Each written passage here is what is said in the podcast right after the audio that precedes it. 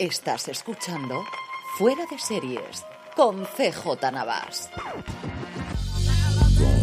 Bienvenidos a FDS Over the Top, el podcast salmón de la industria de la televisión. Yo soy CJ Navas y para repasar, bueno, lo que nos ha dado el último mes y también la última época de toda la industria televisiva, tengo como siempre conmigo a José Luis Hurtado de www.overthetop.es. José Luis, ¿cómo estamos? Muy buenos días, Carlos. Pues encantado de estar aquí después de este periplo que yo creo que este verano nos ha pasado de todo, a, todos los que estamos relacionados con fuera de series, además, porque sé que no he sido el único que ha tenido sus cosas. Pero ya estamos todos estupendamente y con ganas de, de, bueno, pues empezar la temporada, que nos vamos a divertir mucho, como siempre. Indudablemente, tenemos muchísimo contenido esta semana acumulado, especialmente, ya no solamente el último trimestre, sino del último mes solamente tenemos muchísimo, resultados trimestrales como suele ser habitual de todas las grandes conglomerados estadounidenses, y luego un tema muy, muy eh, nacional, y es esta reconversión, este nuevo cambio de estrategia que ha hecho Movistar Plus, que nos recuerda muchísimo, al menos con su gran bandera, con su nuevo canal, Movistar Plus, sí, se llama igual que la plataforma, igual de todo lo que ocurre con estas cosas, para ayudar, eh, Apple lo hace todavía peor, o sea que no nos volvamos locos, que recuperar de alguna forma al clásico Canal Plus y hablaremos de ello. Tendremos evidentemente las preguntas de nuestros oyentes, hablaremos evidentemente, haremos nuestra encuesta y luego nuestras recomendaciones. Antes de eso, José Luis, ¿cómo está la cosa en overdetop.es, www.overdetop.es, los podcasts y las últimas cosas que has escrito para, para, el, para la newsletter y para el podcast?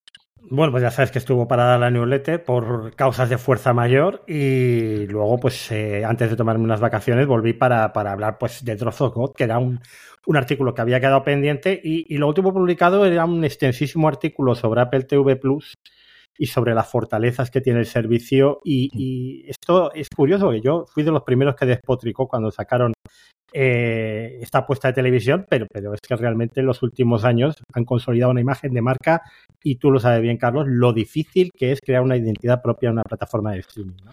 Le faltan espectadores, eso es todo el mundo coincide en ello, pero el cambio de sensación que tenemos de esos proyectos incipientes de hace más de cuatro años a cuatro años, que es cuando realmente se lanza con sus grandes estrenos de Morning Show, que precisamente volverá dentro de nada con su tercera temporada, con sí, con Para toda la humanidad y con todos esos estrenos iniciales, a lo que tenemos a día de hoy dentro de Apple TV Plus, es algo que hablamos constantemente en la industria y yo lo comentaba recientemente, creo que fue en Premier con Juan Francisco Bellón, que es junto con HBO las plataformas a las que siempre le doy una oportunidad, o sea, serie que salga de al menos el primero y el segundo episodio, voy a ver sin ningún género de dudas. José Luis tiene también un maravilloso podcast extensísimo sobre sus mejores series del 2023 hasta ahora, que podéis escuchar también en www.sobretop.es.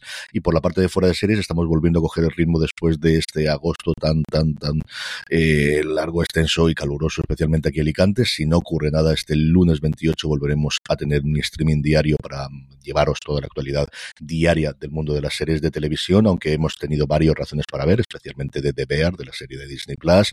Hemos recuperado el Premier, que es un programa que debutamos a finales de julio, principios de agosto, en el que eh, Juan Francisco Bayón y un servidor repasamos los principales estrenos de la semana, poniendo sus trailers y comentando anticipadamente cuando hemos podido ver esos episodios que nos parece, y también recuperando algunas pequeñas joyitas. Por ejemplo, esta semana hablamos de, de Comida para Phil, de ese documental de viajes y de comida, y en general de buena gente que tiene Netflix y que nos gusta mucho, y es un formato, como os digo, que hemos debutado y que yo creo que se va a mantener durante toda esta temporada. Vamos, si os parece, ya con todo el contenido, que como os decía, tenemos mucho, arrancando con el follow-up, que pasa evidentemente por las huelgas, sí, en plural, de guionistas y de intérpretes en Estados Unidos. Eso te Solamente iba a decir, el... Carlos, que no se te puede dejar solo. Eh, cuando me, me, fui, estaban los guionistas de, de huelga y ahora están los actores también. ¿Pero qué has hecho? Yo absolutamente nada, yo estaba aquí solamente para comentarlos. Los directores son los únicos que llegaron al acuerdo relativamente rápido, siempre ha sido el gremio menos problemático junto con los intérpretes y aquí tenemos dos derivadas. Por un lado, los intérpretes, la cosa es muy rápida, no hay nada no hay ninguna negociación, no se ha vuelto que se conozca públicamente ningún contacto desde que se pusieron en huelga todos los intérpretes. Esto ha afectado a muchísimas cosas. Para empezar, tenemos muchísimos retrasos de estrenos, por un lado de series, pero fundamentalmente de cine. La más reciente que hemos conocido la segunda parte de Dune de Villeneuve, porque evidentemente no es lo mismo promocionar una película cuando tienes a sus intérpretes que cuando no los tienes. Con los guionistas ya era complicado en materia sobre todo de televisión y de cara sobre todo a los podcasts y de entrevistas, pero es que si los intérpretes es muy complicado y más cuando tienes un gran superproyecto de esta forma. A los otros que le está afectando muchísimo son a los festivales de cine, que no pueden tener una alfombra roja con gente guapa y que evidentemente están viendo a venir hasta el punto de que, por ejemplo, recientemente festivales como el de Venecia ha tirado por muchísima producción europea y asiática, donde no hay esas huelgas y si pueden ir sus intérpretes, pero como os digo, eso es lo que está ocurriendo y no se sabe absolutamente nada a día de hoy. La de huelga de guionistas, pues en esta sí tenemos noticias. 18 semanas vamos a empezar la semana que viene ya en huelga de los guionistas en Hollywood y hace dos semanas se volvía a abrir una luz porque parecía que los grandes jefes, cuando digo grandes jefes son los grandes CEOs, un Sarandos, un Bob Iger, un David Zaslav, habían combinado a la negociadora jefa que tiene todas las productoras que volviese a contactar con esta gente de vamos a intentar arreglar esto ya de una puñetera vez, porque está totalmente por perdida la campaña de televisión a la vuelta de verano en Estados Unidos en las cadenas en abierto, también de las cadenas de cable, se nos empieza a acabar el contenido, hemos tenido varias series que se esperaba que se iban a estrenar a la vuelta de verano en streaming que se están posponiendo precisamente porque no hay tanto contenido, esas negociaciones abrían, como os digo, una pequeña ventana de esperanza de que se llegue a un acuerdo. Se reunieron definitivamente este pasado martes y a partir de ahí todo explotó. Y todo explotó porque las productoras decidieron que la propuesta, que era la primera contraoferta que hacían a la propuesta que en su momento hizo el sindicato de guionistas, decidieron hacerlo público. Y esto al sindicato de guionistas, o al menos a los directores a los eh, jefes que están negociando del sindicato de guionistas, no les ha sentado absolutamente nada bien. Ellos lo que dicen es que lo que se permite o lo que se permite sigue haciendo pública esta contraoferta es tratar de influir en las bases del sindicato, gente que lleva pues esos cuatro meses fácilmente sin trabajar, a mirar lo que os damos y aceptar esto de una forma muy similar a lo ocurrió en el último acuerdo del 2020. Ahí teníamos la pandemia y yo sigo convencido de que eso fue una patada hacia adelante cuyas consecuencias se están viendo ahora, que varias de las cosas, evidentemente no la inteligencia artificial, pero cosas y prácticas y dineros que se están moviendo ahora se podían haber negociado en el 2020 y no llegaríamos con la cantidad de problemas o la cantidad de diferencia de opiniones que hay a día de hoy, pero evidentemente las circunstancias mandaban el vamos a llegar a un acuerdo como fuese. ¿Qué es lo que hay ahí? Mm, se han dicho de todo, especialmente por la parte de los guionistas, eh, públicamente. Si se están haciendo negociaciones por detrás, no lo sabemos. Sí que conocemos que en esta última reunión no fueron solamente el equipo negociador que habían eh, invitado los productores, sino que fueron los grandes jefes. Fue Ted Sarandos, fue David Zaslav, fue Bob Iger, lo cual es significativo de queremos y tener peso dentro de esta mesa de negociación. Pero como os digo, el próximo lunes entramos ya en 18 semanas, que se dice pronto, de huelga de guionistas. Y José Luis, esto no tiene pinta, desde luego, que llegue a ningún buen puerto o ningún arreglo reciente. Porque además daros cuenta que en el momento que esto se llegue al acuerdo, si se llegase, tampoco quiere decir que al día siguiente se ponen a escribir. Salvo que hayan hecho trampas y han estado escrito, escribiendo durante todo este tiempo que teóricamente lo tienen prohibido, es que eso tiene que acordarse, tiene que firmarse, tiene que pasarse por la asamblea, tienen que votar y a partir de ahí empezarían a trabajar, con lo cual darle real, teóricamente, de dos a tres meses desde el momento que digan, eh, fumata blanca, hemos llegado a un acuerdo para que la maquinaria de inicio se pusiese en funcionamiento de otra vez de nuevo. Salvo Terlo Sheridan, que yo estoy convencido que se ha escrito siete, series en su casa este verano, los demás no creo que hayan podido escribir nada.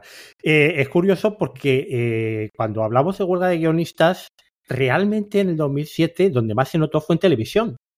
Eh, yo recuerdo la segunda temporada de Héroes, la segunda temporada de Friday Night Lights, que casi se carga la serie, que fue horrorosa, con personajes que luego no volvieron a aparecer en la serie, se quedaron sus tramas cortadas. Sin embargo, ahora está afectando más al cine. O sea, es donde más se está notando. Hablabas tú del retraso. Efectivamente, no es lo mismo estrenar Dune con Chalamet y con Zendaya haciendo las entrevistas que sin ellos, que son los dos grandes reclamos mm. para que la gente vaya a la sala. Eh, pero es que en televisión los upfront se han ido al carajal, podríamos decir. Eh, realmente eh, Paramount lo, lo, llama esta semana. Yellowstone va a ir los domingos en CBS para llenar huecos. Star Trek, Strange New Worlds, va a tener una premiere en el día de Star Trek también en CBS. Veremos a ver si luego no continúa o, qué pasa con la serie. bueno, ellos están de alguna manera rellenando. Y luego para que veas eh, otra, otra cosa que, que, televisión sí que está afectando son cancelaciones. Cancelaciones. Amazon Prime Video anunciaba, eh, después de haber sido renovada para una segunda mini temporada, ya dan el golpe, para una segunda temporada de Peripheral, que esto yo creo que es lo que más ha dolido a mucha gente, mm. eh, las ha cancelado con motivos de la huelga. En realidad el motivo no es tanto la huelga, pero si es la huelga, es que claro, eh, lo que se ponen a escribir, como dices tú, en lo que se ponen a rodar, etcétera, el estreno se iba a ir a 2025, es decir, tres años más eh, tres años después de la primera temporada. No tiene mucho sentido, ¿no?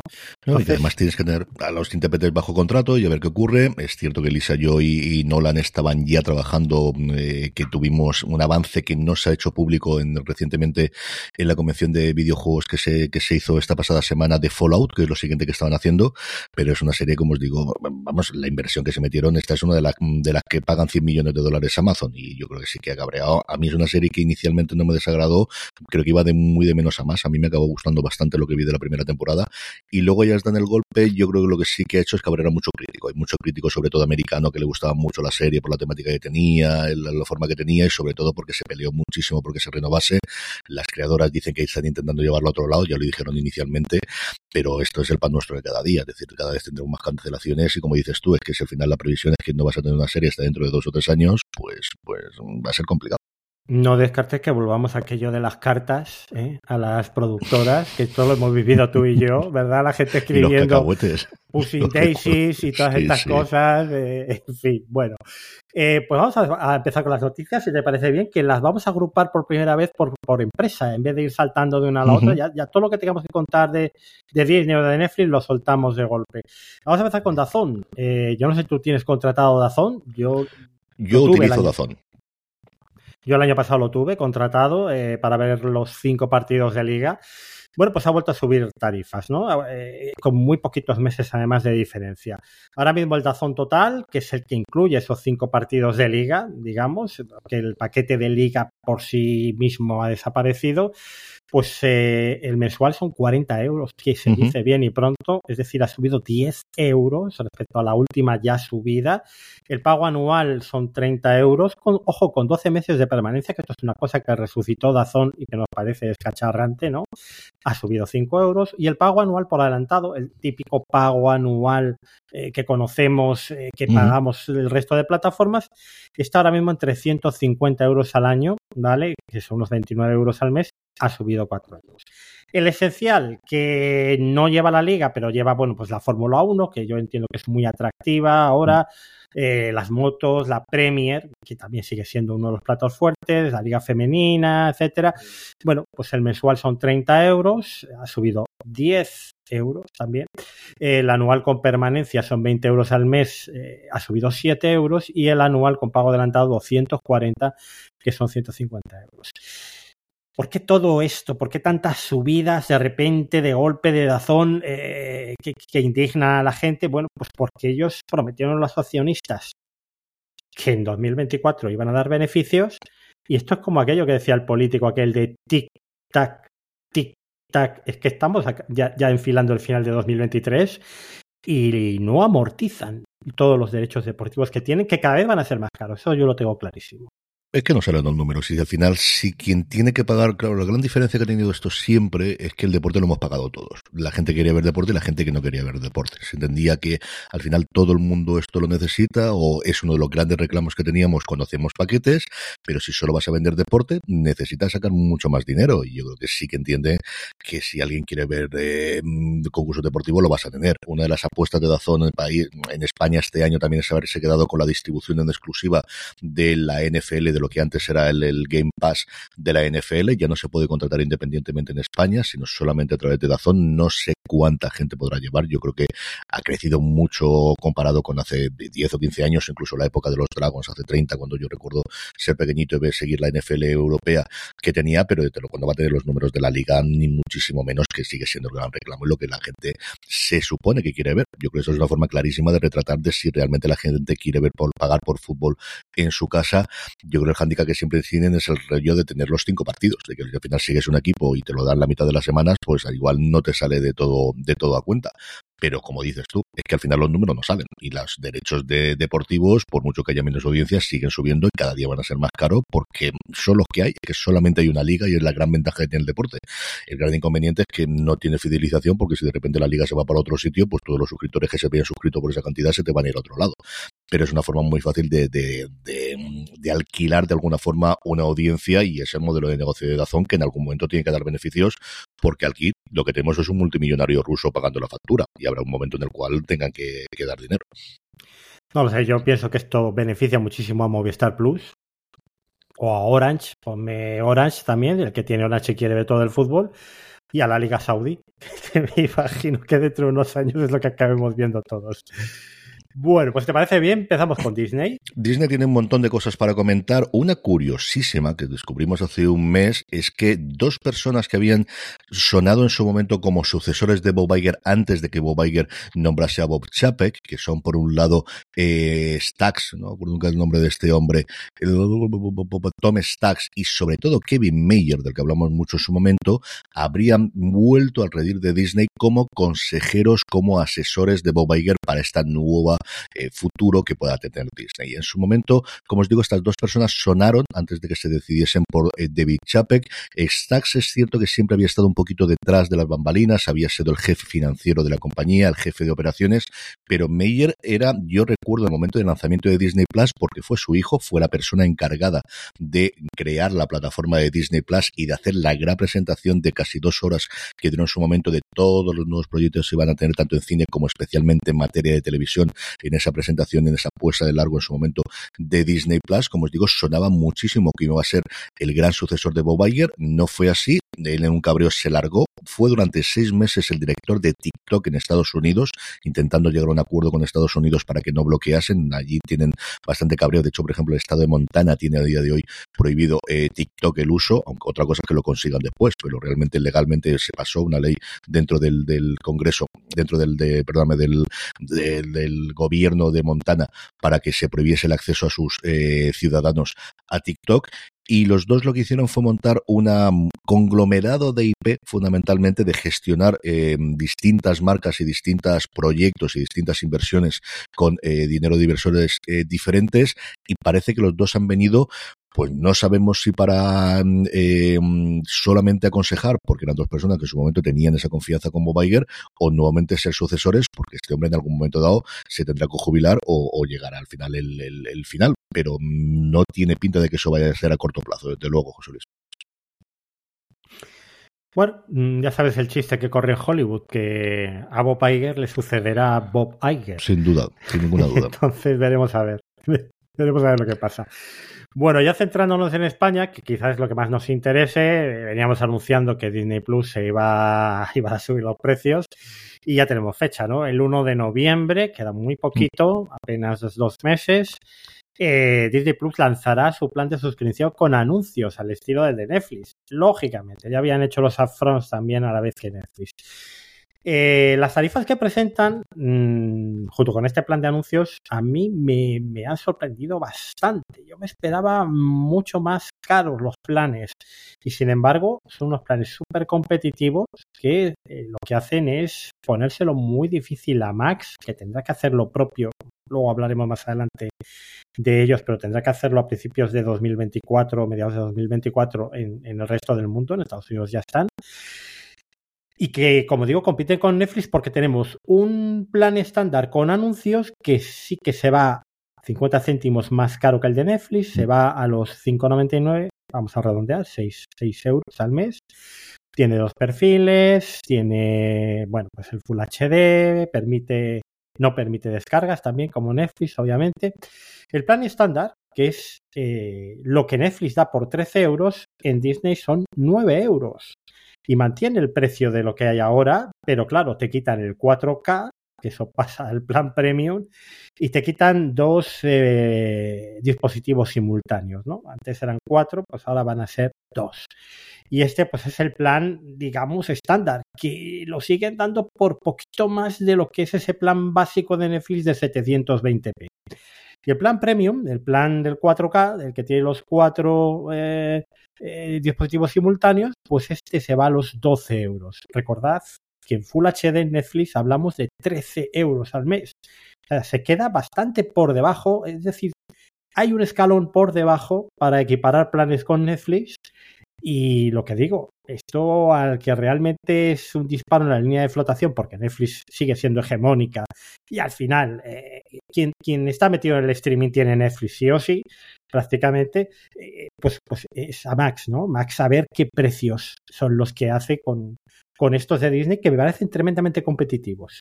Y al final lo que ocurre con Disney que parecía eh, mm, partía de un precio muy, muy bajo de lanzamiento. Todos nos quedamos muy sorprendidos con el lanzamiento en Estados Unidos y posteriormente en España de los niveles de precios comparados sobre todo con un Netflix que ya los había subido especialmente en su tarifa superior. Como dice José Luis, tenemos los anuncios, hablaremos por activa por pasiva posteriormente también porque nos ha preguntado un oyente sobre el tema de anuncios, que es la carrera, ya lo comentábamos, eh, yo creo en todos los programas lo hemos dicho de esto parece que la tendencia, por una tarifa relativamente barata y yo creo que no la ponen más barata porque no pueden romper el mercado de esa forma con anuncios, que por donde va a ir el futuro, y luego una tarifa cada día más cara con el Full HD, con bambalinas, con eh, eh, campanillas y con lo que tú quieras, pero cada día más cara al modo, no a los precios de Dazón, pero casi. Yo no descartaría desde luego que cada día nos acercamos a un precio más eh, adelantado.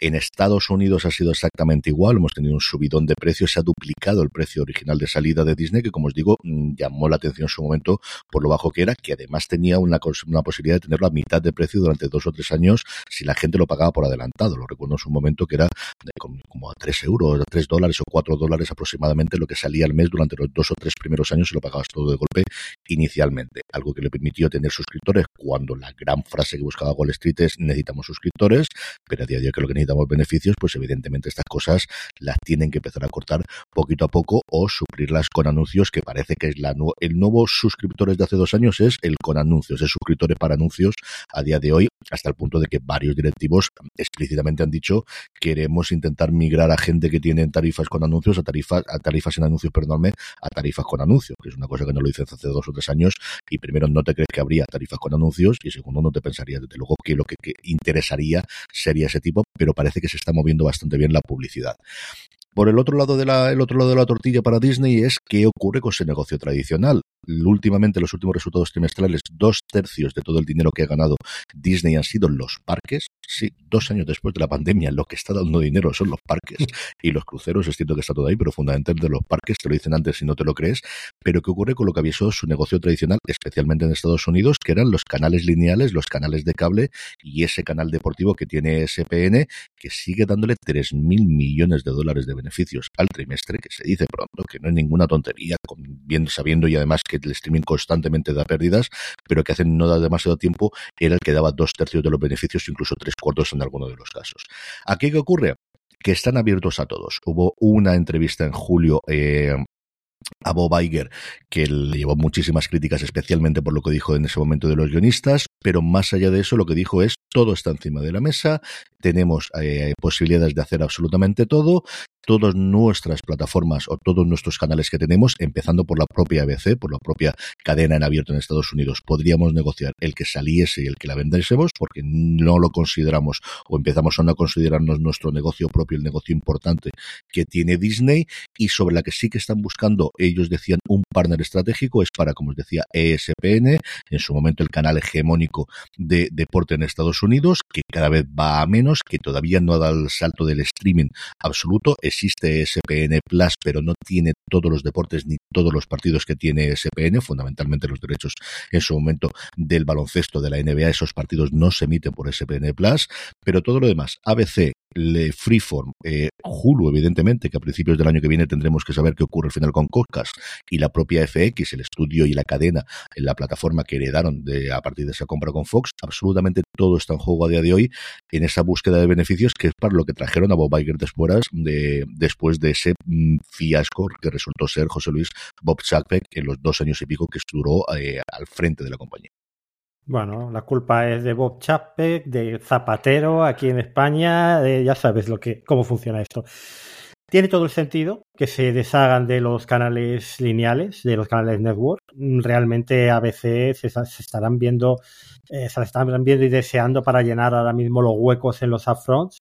Y realmente es un negocio que, no les interesa, igual que canales de cable como National Geographic, toda la familia de Disney Channel, etcétera. Lo de FX yo lo veo más complicado, porque al final FX es el gran suministrador de series de prestigio al conglomerado Disney. Mm.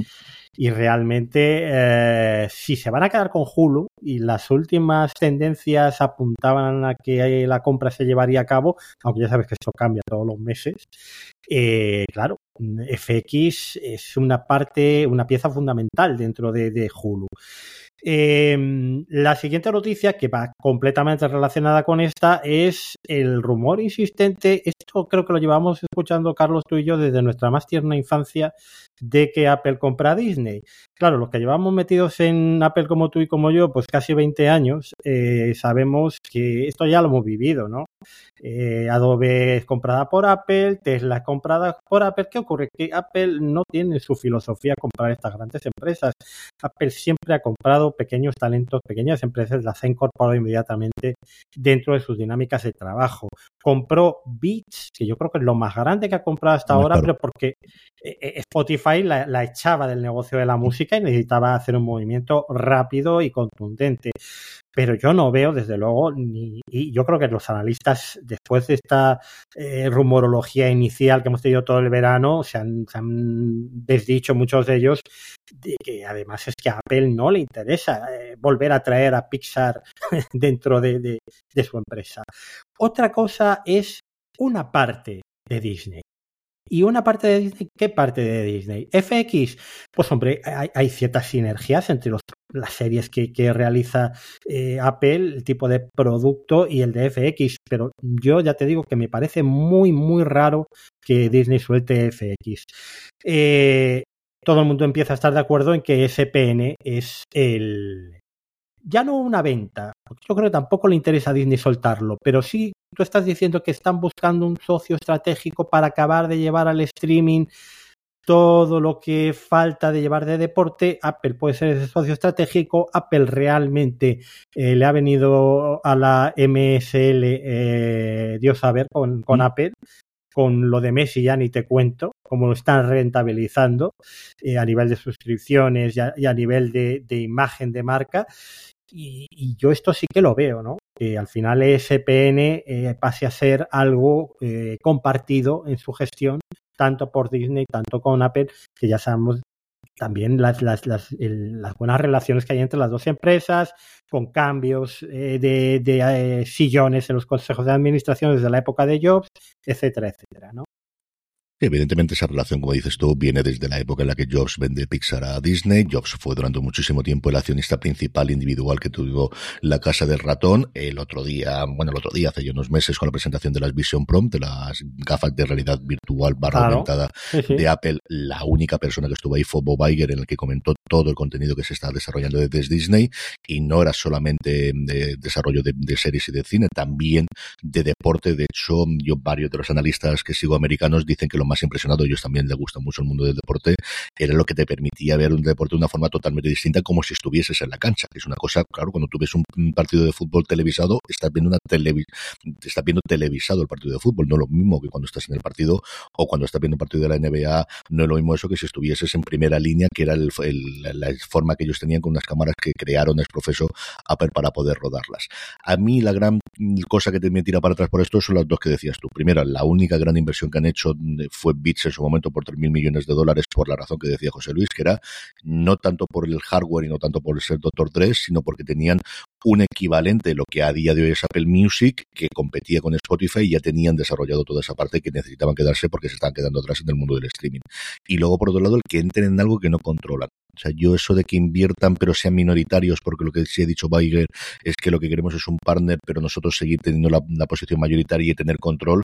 Es cierto que podrías entrar como consejeros y puedes tener cierta capacidad de decisión, pero que Apple entre en algo metiendo dinero sin controlar ellos, eso no lo acabo de ver. Pero dicho eso, a estas alturas del partido cualquier cosa puede ser y es cierto que necesitan incrementar, y esa apuesta es indiscutible, a Apple TV Plus y el mundo del deporte. De la MLS desde luego les está funcionando muy bien, pero no deja de ser un deporte relativamente menor en Estados Unidos, que es donde ellos, ellos mismos miran mucho y SPN sí tiene esas relaciones y en muchos casos tiene esos contratos con ligas importantes para que ellos puedan sumar en su momento a Apple TV Plus.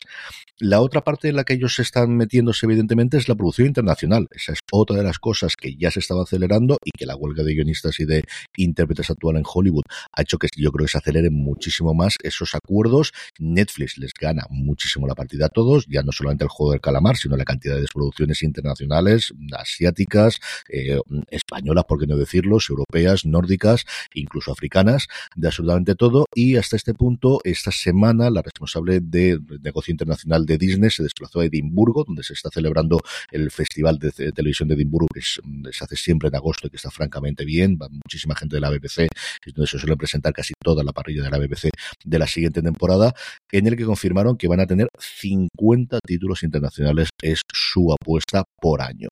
Eh, dentro eh, de Europa. Eh, son pocos, son muchos, cada día van a ser más. Y no es la única plataforma. Paramount cada día está produciendo más en Europa, menos en España, donde se han marchado. Tuvieron en su momento con Viacom, cuando eran Viacom, un brazo armado aquí. Por ejemplo, el de Historias para no dormir fueron la productora principal que había, aunque luego se distribuyó a través de Amazon y eso se han marchado y eso hasta cierto punto ha parado la producción de la tercera temporada. Pero Disney está apostando, Paramount está apostando por Europa y todo el mundo, yo creo que después de ver la huelga de guionistas y de ver que el público internacional acepta series internacionales y que su público americano también quiere ver series internacionales, no solo las americanas, cada día vamos a tener más producciones que se vayan a hacer para bien sobre todo de lo que tengamos aquí en nuestra industria patria. Y bueno, mm, esto lo está haciendo Apple. Yo precisamente eh, leía el otro día, hablaban no me acuerdo quién era un periodista que estaba en Londres y que decía que ni un solo día sin rodaje de Apple en las calles de Londres. Entonces, eh, es, lo que hay, ¿no? Es la forma de burlar la, huelga de alguna manera y, de no poner todos los, todas las manzanas en la misma cesta.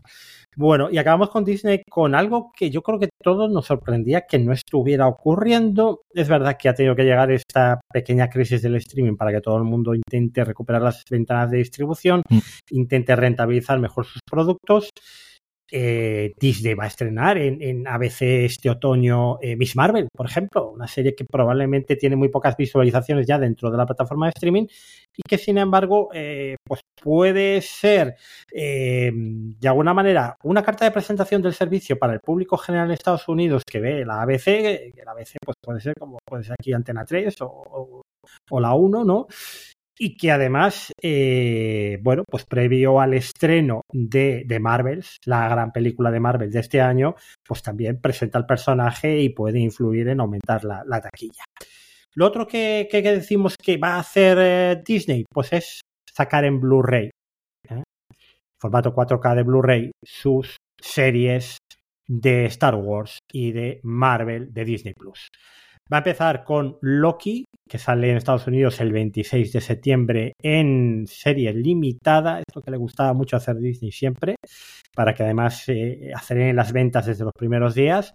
WandaVision llegará el 28 de noviembre y las dos primeras temporadas de El Mandaloriano el 12 de diciembre con fecha de, poder hacer ya la precompra este mismo lunes, 28 de agosto.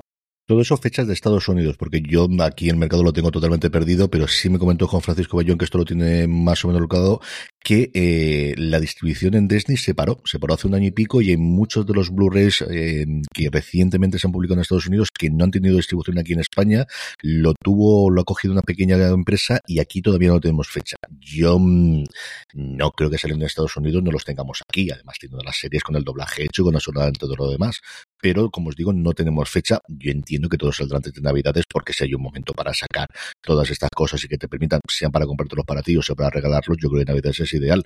Pero como os decía, no hay fechas confirmadas de que esto vaya a salir en España, ni se vaya a distribuir, ni que sea el mismo formato bonito que han salido o que ya hemos visto en Estados Unidos y sobre todo el precio, que es la otra. Pero sí que desde luego yo creo que cada vez vamos a tener más edición en Blu-ray, aunque ser solo para coleccionistas, es un dinero que yo creo que no van a querer renunciar en el próximo futuro. Es que además, la clave es esa que dice, es el coleccionismo. Es decir, que las ventas ya no son las que eran hace 15 años, obviamente, pero sí que hay una compra muy constante y muy fiel por parte de, gente que lo que quiere tener es el formato físico en casa como colección, ¿no?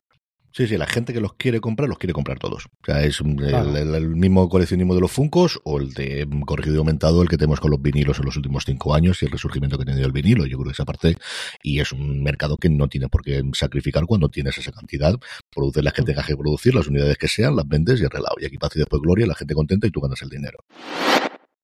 Vamos con Lionsgate, que mientras está buscando comprador, el grupo conglomerado Lionsgate, Starz y todo este grupo, bueno, pues decide que se va de compras y en una posición una cuestión muy, muy sorprendente, como os digo, mientras está viendo quién le compra, porque ya le falta poquita cosa para decir, estamos en venta, ha decidido comprar a Hasbro E1, que era un conglomerado fundamentalmente de franquicias y de nombres, que en su momento E1 había pagado hace cuatro años cuatro mil millones de dólares por hacerse con los derechos de E1 por 500, es decir, lo han dividido por 8. Es cierto que esta reducción en el precio tiene cierta trampa, y es que dentro de Iguan había ciertas marcas y ciertos títulos muy conocidos, como Mi Pequeño Povini, como Power Rangers, como Transformers, como Dragones y Mazmorras, y sobre todo lo que creó en su momento hace ya más años Iguan, que nace de esto, que fue Peppa Pig, que no están dentro de este acuerdo, con lo cual comparar 4.000 con 500 es complicado, como os digo, cuando te faltan todas estas franquicias.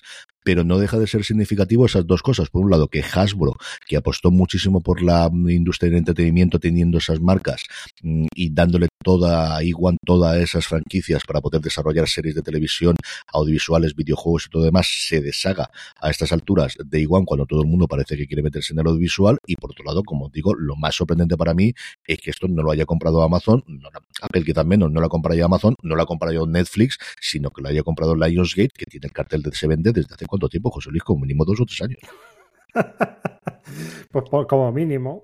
De hecho, esperábamos que al final, vamos, que en unos meses, antes de que acabara el año, se produjera ya esa división entre los estudios de cine.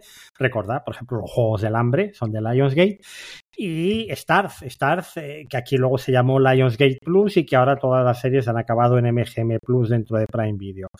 Bueno, pues se retrasa esto hasta el primer trimestre de 2024, en lo que se reorganizan Tampoco descartes que la adquisición de Iguan por un dinero que tampoco es excesivo, ¿vale? Eh, sea simplemente para dar valor luego a la posible venta de sus propios activos, ¿no? Entonces, mm, seguimos eh, pensando quién puede ser que se quede con el antiguo Stars, con ese Lionsgate. Todo apunta a Prime Video, puesto que ya tienen el, acuerdo hecho de, de quedarse dentro de MGM Plus sus contenidos. Pero bueno, veremos a ver. Esto es un, culebrón así de, fondo, de, de, fondo de armario del streaming, que no acaba de resolverse y que estamos pendientes y os seguiremos contando.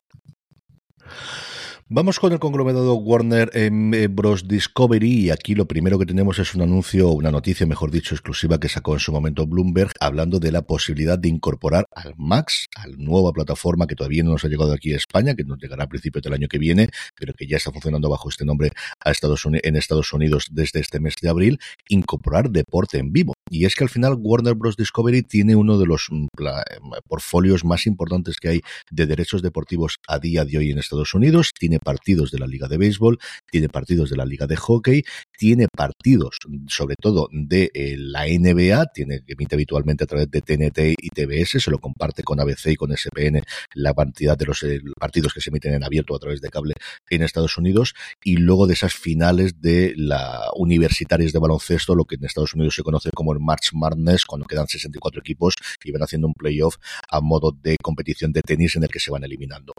Zaslav dijo que eso evidentemente a día de hoy no lo están utilizando como deberían utilizarlo, que tienen todos esos derechos y no los están explotando más allá de como tradicionalmente están explotando y que por qué no van a poder meterlo dentro de Max. El por qué no es fundamentalmente un tema legal, porque el que tú tengas los derechos para emitir un partido en TNT no quiere decir que tenga los partidos derechos para poder emitirlos en streaming, al menos de inicio. Yo, evidentemente no conocemos cómo son esos contratos, pero siempre va por otro lado y siempre va de forma independiente pero desde luego no descarta que se incorporen, sea como una dentro de la oferta que actualmente tiene Max para hacerla más atractiva, o sea pagando una cantidad adicional, o sea evidentemente para explotar los anuncios si van por esa línea, porque al final hay pocos sitios donde es más sencillo poder meter anuncios y sobre todo el público está más acostumbrado a ver anuncios que dentro de los eventos deportivos.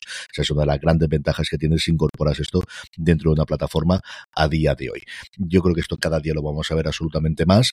Tiene todo el sentido que Max lo incorpore, como os digo, porque tiene esos derechos y esas relaciones con las ligas a día de hoy. Que nos llegue esto a España, pues si los derechos de las series y de las películas ya son complicados, los de los deportes son más complicados todavía, con lo cual eso sí que yo lo veo bastante, bastante más a largo plazo. Pero todo se andará y veremos eh, si esta cantidad de, de, partidos se pueden ver dentro de la plataforma cuando nos llegue a, eh, Max a España. Entendemos que en el primer trimestre del 2024. Eh, una cosa, ¿tiene canales lineales Max en Estados Unidos? Tiene el conglomerado, ellos tienen sobre todo TNT y TBS más CNN, son las cosas no, grandes no, que de, tienen. Dentro de lo que es la plataforma de Max, eh, yo creo recordar que sí. OTT.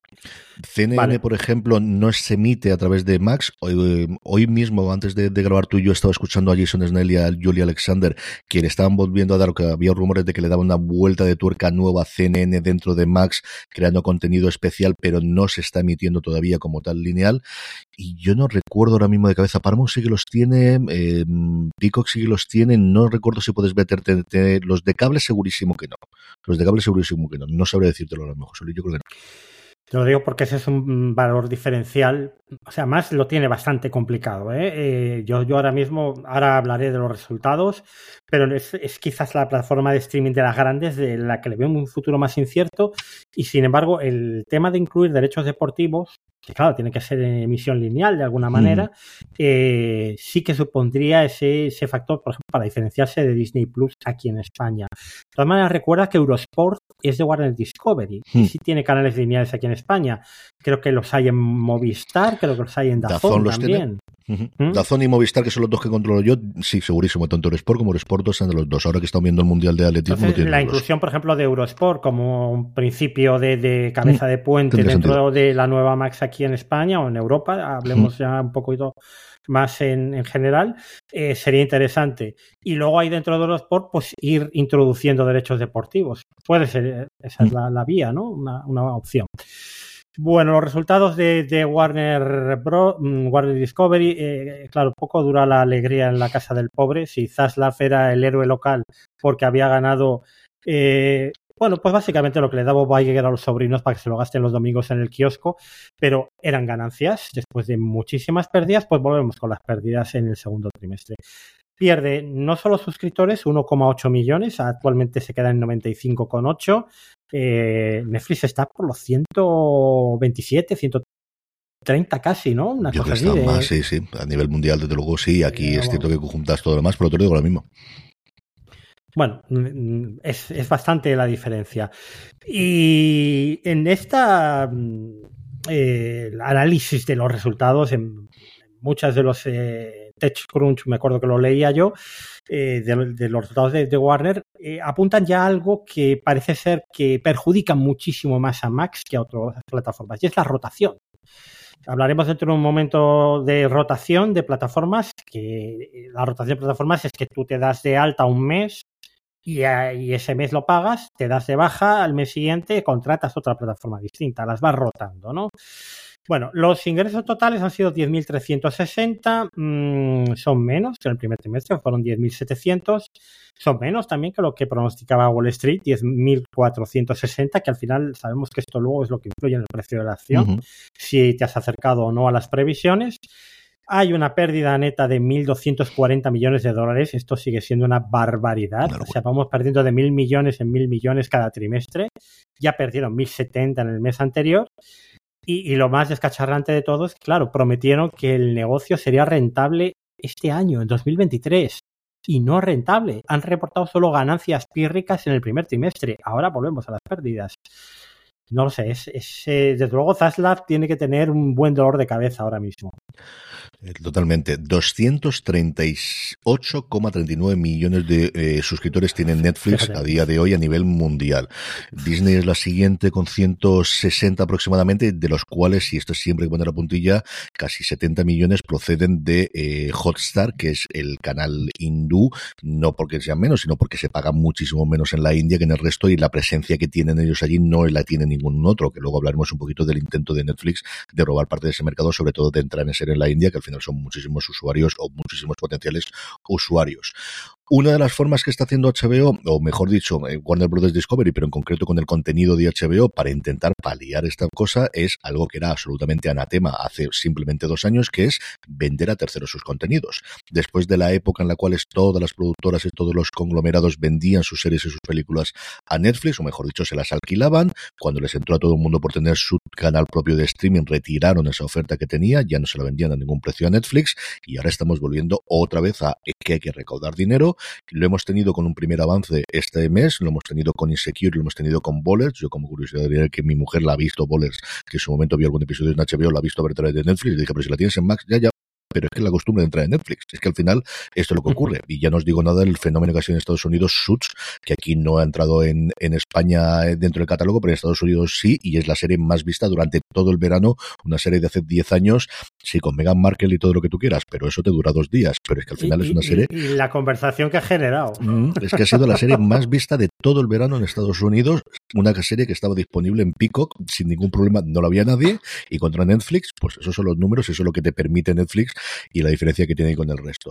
Pero volviendo a lo que estábamos hablando, la siguiente gran serie que se va a poder ver en Netflix va a ser Band of Brothers, va a ser Hermanos de Sangre, llega a Netflix el próximo mes, llega a Netflix el próximo 15 de septiembre y esto parece que es el principio de que muchas, muchas, ¿será Juego de Tronos? No lo sé, pero sí que parece que muchas de las series clásicas que ya han tenido su recorrido, yo no me imagino, como os digo, Juego de Tronos, incluso Los Soprano en Netflix, pero todo se andará porque parece que Zaslav, desde luego, líneas rojas de cosas que no voy a hacer, creo que se las ha tirado hace mucho tiempo a la papelera, José Luis, desde como decías tú, hay que recaudar y hay que darle la vuelta a los resultados como sea.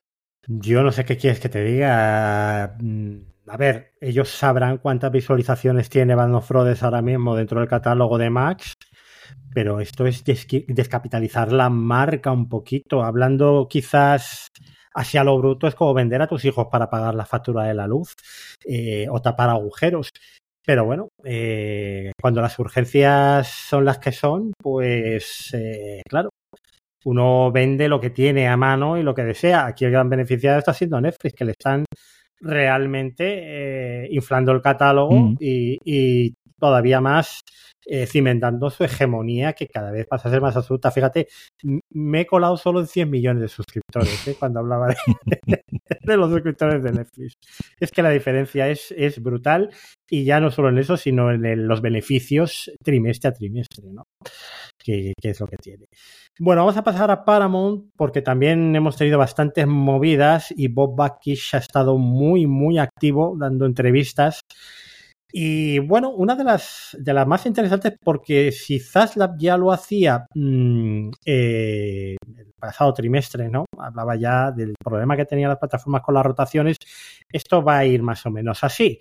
Eh, interesa que la gente se haga del plan con anuncios, a medida que se necesite más dinero para dar beneficios, subirá el precio de lo que no tiene anuncios, subirá el número de anuncios en el plan con anuncios pero eh, hay algo que, está matando a algunas plataformas, sobre todo, como el caso de más, que son la rotación de suscripciones. La solución que Zaslav apuntaba eh, en el pasado trimestre y ahora Bob eh, Bakish o Bakish recoge el tema del bundling, ¿no? de, juntar plataformas en paquetes para que el streaming sea más viable, para que el producto sea más atractivo. Es verdad que con un precio reducido, hay una experiencia previa por parte de Paramount, que es este Paramount con Showtime, que parece que no les está yendo mal. Y en Europa, obviamente, Sky Showtime, que ha permitido que tuvieran presencia en el streaming, eh, uniéndose con el conglomerado de Concast, de Universal, NBC, etcétera. Ellos hablan, pues eso, de que cada vez se va a crecer esa posibilidad de que se llegue no a fusiones, que esto parece de momento bastante complicado, pero sí a acuerdos para comercializar juntos los catálogos de streaming bajo una marca participada por dos de estas empresas. Veremos a ver qué es lo que ocurre, porque esto es muy complicado de hacer, aunque supongo que cuando el hambre apriete, pues oye, si hemos visto Band of Brothers en Netflix, pues, pues ¿quién, quién, igual acabamos viendo Disney Plus, Max, Sky Showtime, eh, todo junto en una plataforma, voy usted a saber. Ese era el gran sueño en su momento, lo que siempre hemos entendido que era el gran sueño de Steve Jobs en Apple, de hacer una mm. suscripción, es decir, reinventar. Al final era realmente trasladar lo que ya tenían acostumbrado en Estados Unidos con el cable, trasladarlo al mundo del streaming más barato de lo que se pagaba por el conjunto de canales, o lo que hemos tenido aquí en Orange, en Vodafone, o evidentemente en Movistar Plus, que lo tenemos, eso paquetizarlo, pero hacerlo con plataformas de streaming. Nadie ha querido entrar a ese juego, Netflix se lo cargó de, de raíz en la apuesta que había por Apple, porque nunca ha querido entrar dentro de la propia aplicación que es donde se podían vender esas cosas.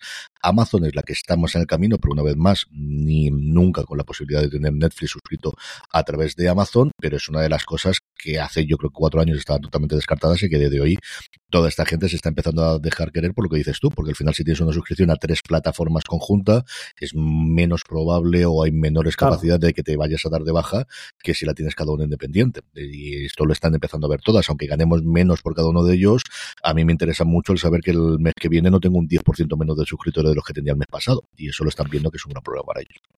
Y un último apunte, Carlos. Fíjate si le afectará a HBO el tema de la rotación de plataformas, vamos a HBO Max, a Max, que el precio de la suscripción anual es el que reporta un mayor ahorro mm. respecto a la suscripción mensual. Ahora mismo creo que está en 10 euros el precio de HBO Max aquí en España al mes y sin embargo la suscripción mensual eh, anual, perdón, son 70 euros.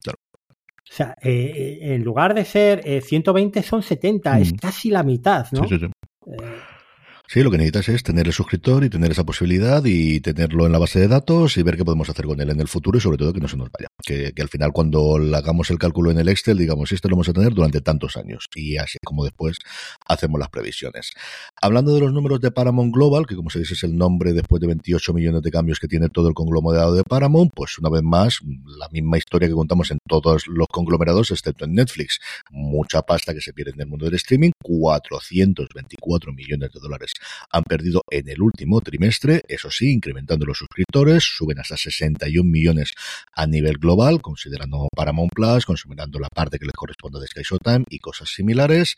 Tampoco el mundo cinematográfico le ha dado muchas eh, alegrías, pero que aquí, claro, evidentemente es por comparación. Es que el año pasado tuvieron Top Gun Maverick y este año no han tenido un Top Gun Maverick, con lo cual la cosa es bastante complicada. Los números es cierto que los van a maquillar bastantes a nivel global por la venta de Simon Schuster, de una de las grandes grandes eh, editoriales que hay a nivel mundial de libros, que estuvo bloqueada inicialmente, no llegó al acuerdo porque lo prohibió el gobierno de los Estados Unidos y luego han conseguido tener el acuerdo, se les va a dar casi 1.500 millones en Estados Unidos, por un lado para compensar las pérdidas del streaming y por otro lado para mm, poder amortizar deuda anticipadamente, eso sí, saliéndote del negocio editorial, que quizás no era el objetivo de Paramount de hoy, pero que daba su dinero poco a poco. Pero como os digo, otra compañía que pierde casi 500 millones, es que son 424 en un trimestre. José Luis, que es una barbaridad y al final esto tiene que acabar. Bueno, y estos no llegan a mil. Estos casi les ha ido medio bien, que mm. pierden la mitad que los demás. Mm. Bueno, eh, habló también el director financiero en esa presentación de resultados, Navin Chopra, alias Perogrullo, porque básicamente lo que dijo son perogrulladas. Dijo que se van a centrar en segmentos de audiencia específicos y quien no, quien no, señor Chopra, que está logrando el, el, objetivo de aprovechar mejor sus franquicias. Esto lo que quiere decir es que vamos a tener spin-offs de Yellowstone hasta el siglo XXIII. Sin ninguna duda que nuestra lista de programación decía también que está diseñada para garantizar que cada segmento clave de la audiencia tenga un contenido atractivo. Esto yo lo inventó Netflix hace 10 años. Y que van a tener no demasiado poco contenido, pero tampoco demasiado. la cantidad justa. Esta frase me encanta. además, está entrecomillado. No demasiado poco, pero tampoco demasiado. La padre lo parió. Oye, eh, los políticos y, va para político la bicho. un año de esto debemos de gobernador de California. No le pillan, no le pillan una renuncia, desde luego que no. Vamos con el gigante rojo, vamos con Netflix, cuatro cositas para comentar de ellos. La primera es, lo, anticipaba antes, la presencia en la India. Netflix, evidentemente, después de salir de China, que es el único mercado donde vende realmente a día de hoy sus series a productores originales, la gran apuesta que ha tenido, sobre todo para incrementar el número de suscriptores, no tanto los beneficios, de hecho, disminuye el beneficio por usuario por los precios que se pagan allí, pero sí es el último gran caladero de posibles suscriptores que tiene, que no tiene la importancia que tenía hace cuatro años el número de suscriptores, pero que sigue siendo importante. Bueno, pues aquí lo que he hecho es ampliar el convenio que tenía actualmente con Gio. Gio es la principal operadora del país, tiene el 40% del mercado y sobre todo es la que se ha quedado casi todo el espectro del 5G que están empezando a desarrollar a día de hoy en la India.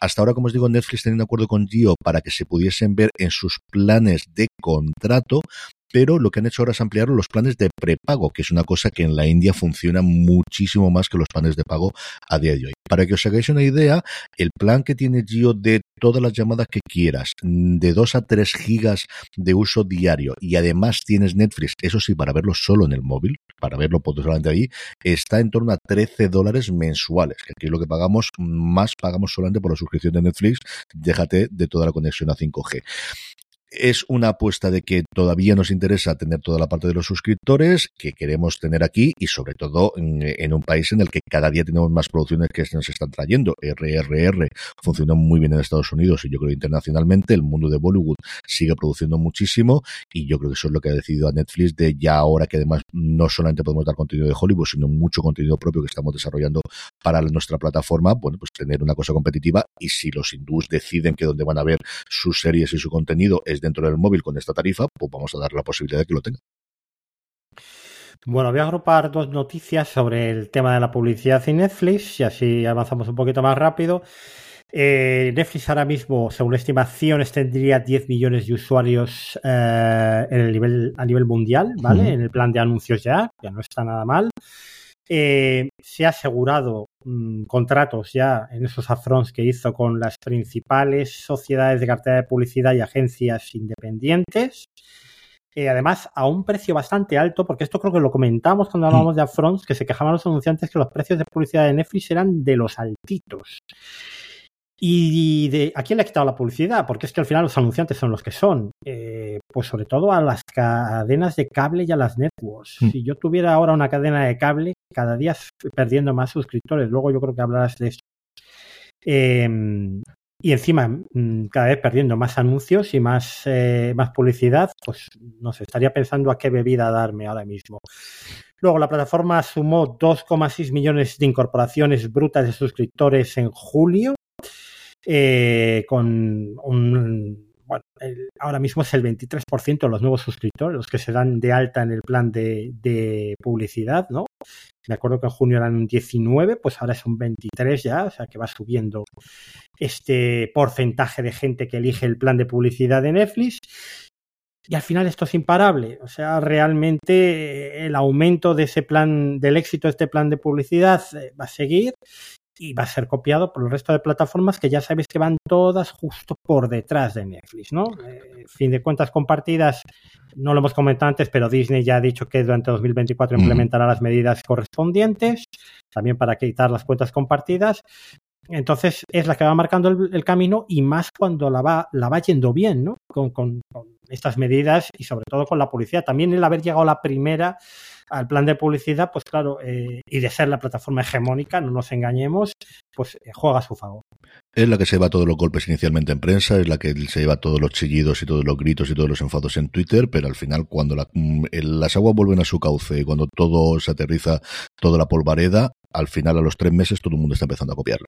Hay veces en las que no le sale bien, pero vamos, acuérdate todo el follón que se hubo con las cuentas compartidas, ya se olvidó absolutamente todo y ya damos totalmente como natural que Disney declare con sus nuevos precios y vamos evidentemente a cargarnos de la medida de lo posible las cuentas compartidas. Esto es lo que tiene Netflix y como dices tú, tiene el músculo, tiene la presencia y tiene también las narices de tirar para adelante y ser la primera en estas cosas sabiendo que le van a poner morada a la cara, en algunos casos con razón, porque yo sigo diciendo que lo que hicieron en su momento con las cuentas compartidas, no el hecho en sí, sino el cómo lo comunicaron y cómo lo hicieron, fue, a mi modo de ver, un desastre.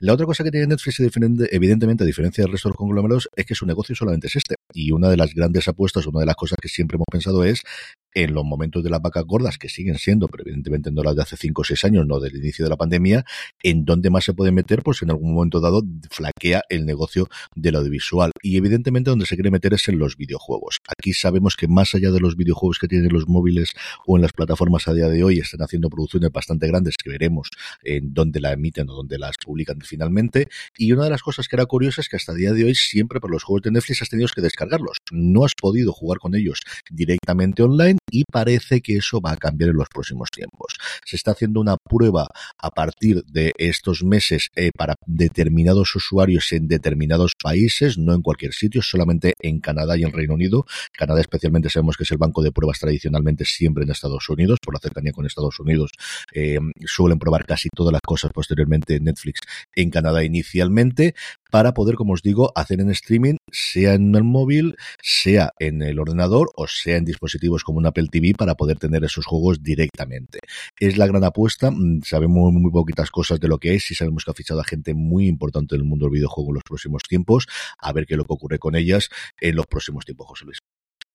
Y ahora hago yo una, una ensoñación o, o una imaginación. Eh, Microsoft se va Microsoft para, para que le, los reguladores le, le, den de paso la compra de Activision, se va a deshacer de la parte de los juegos en streaming. Imagínate que se lo vende a Netflix. No estaría ¿Eh? descartable. Es cierto que al final haría el, el contenido de lo que puede hacer de negocios, pero yo no lo descartaría. Yo creo que Netflix sí que desde fuera, o al menos yo lo conozco menos, cuando hablo con, con, eh, con Juan, que él está más metido en el mundo de los videojuegos, me dice, Carlos, que lo que han fichado son muy gordos, que esto no es para hacer un Candy Crush, una copia de Candy Crush, de verdad que esto es una cosa muy, muy gorda. No lo descartaría. No lo descartaría, José Luis. Y lo de siempre, recordemos lo de las sillas, el juego de las sillas musicales en los mm. consejos de administración. Hay gente de Microsoft sentado en el consejo de administración de Netflix. Por el tema de la publicidad, por el tema de cuando hicieron la plataforma para los anuncios. Mm. Pero ya que nos conocemos somos amigos, bueno, yo ahí lo dejo caer. Sí, no lo descartaría.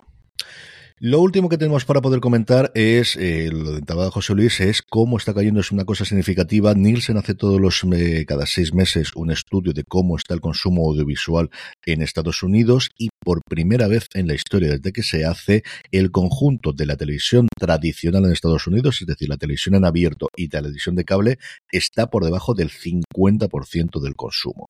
El líder desde hace mucho tiempo ya es el streaming, con el 38,7%, la plataforma más vista de desde que se hacen los estudios también no es Netflix, es YouTube, no con muchísima diferencia sobre Netflix, pero sí, un 9,2 es YouTube, un 8,5 Netflix y el siguiente, el escalón para que os fijáis con él, es Hulu con un 3,6. O sea, el escalón entre YouTube y Netflix a la siguiente plataforma es brutal.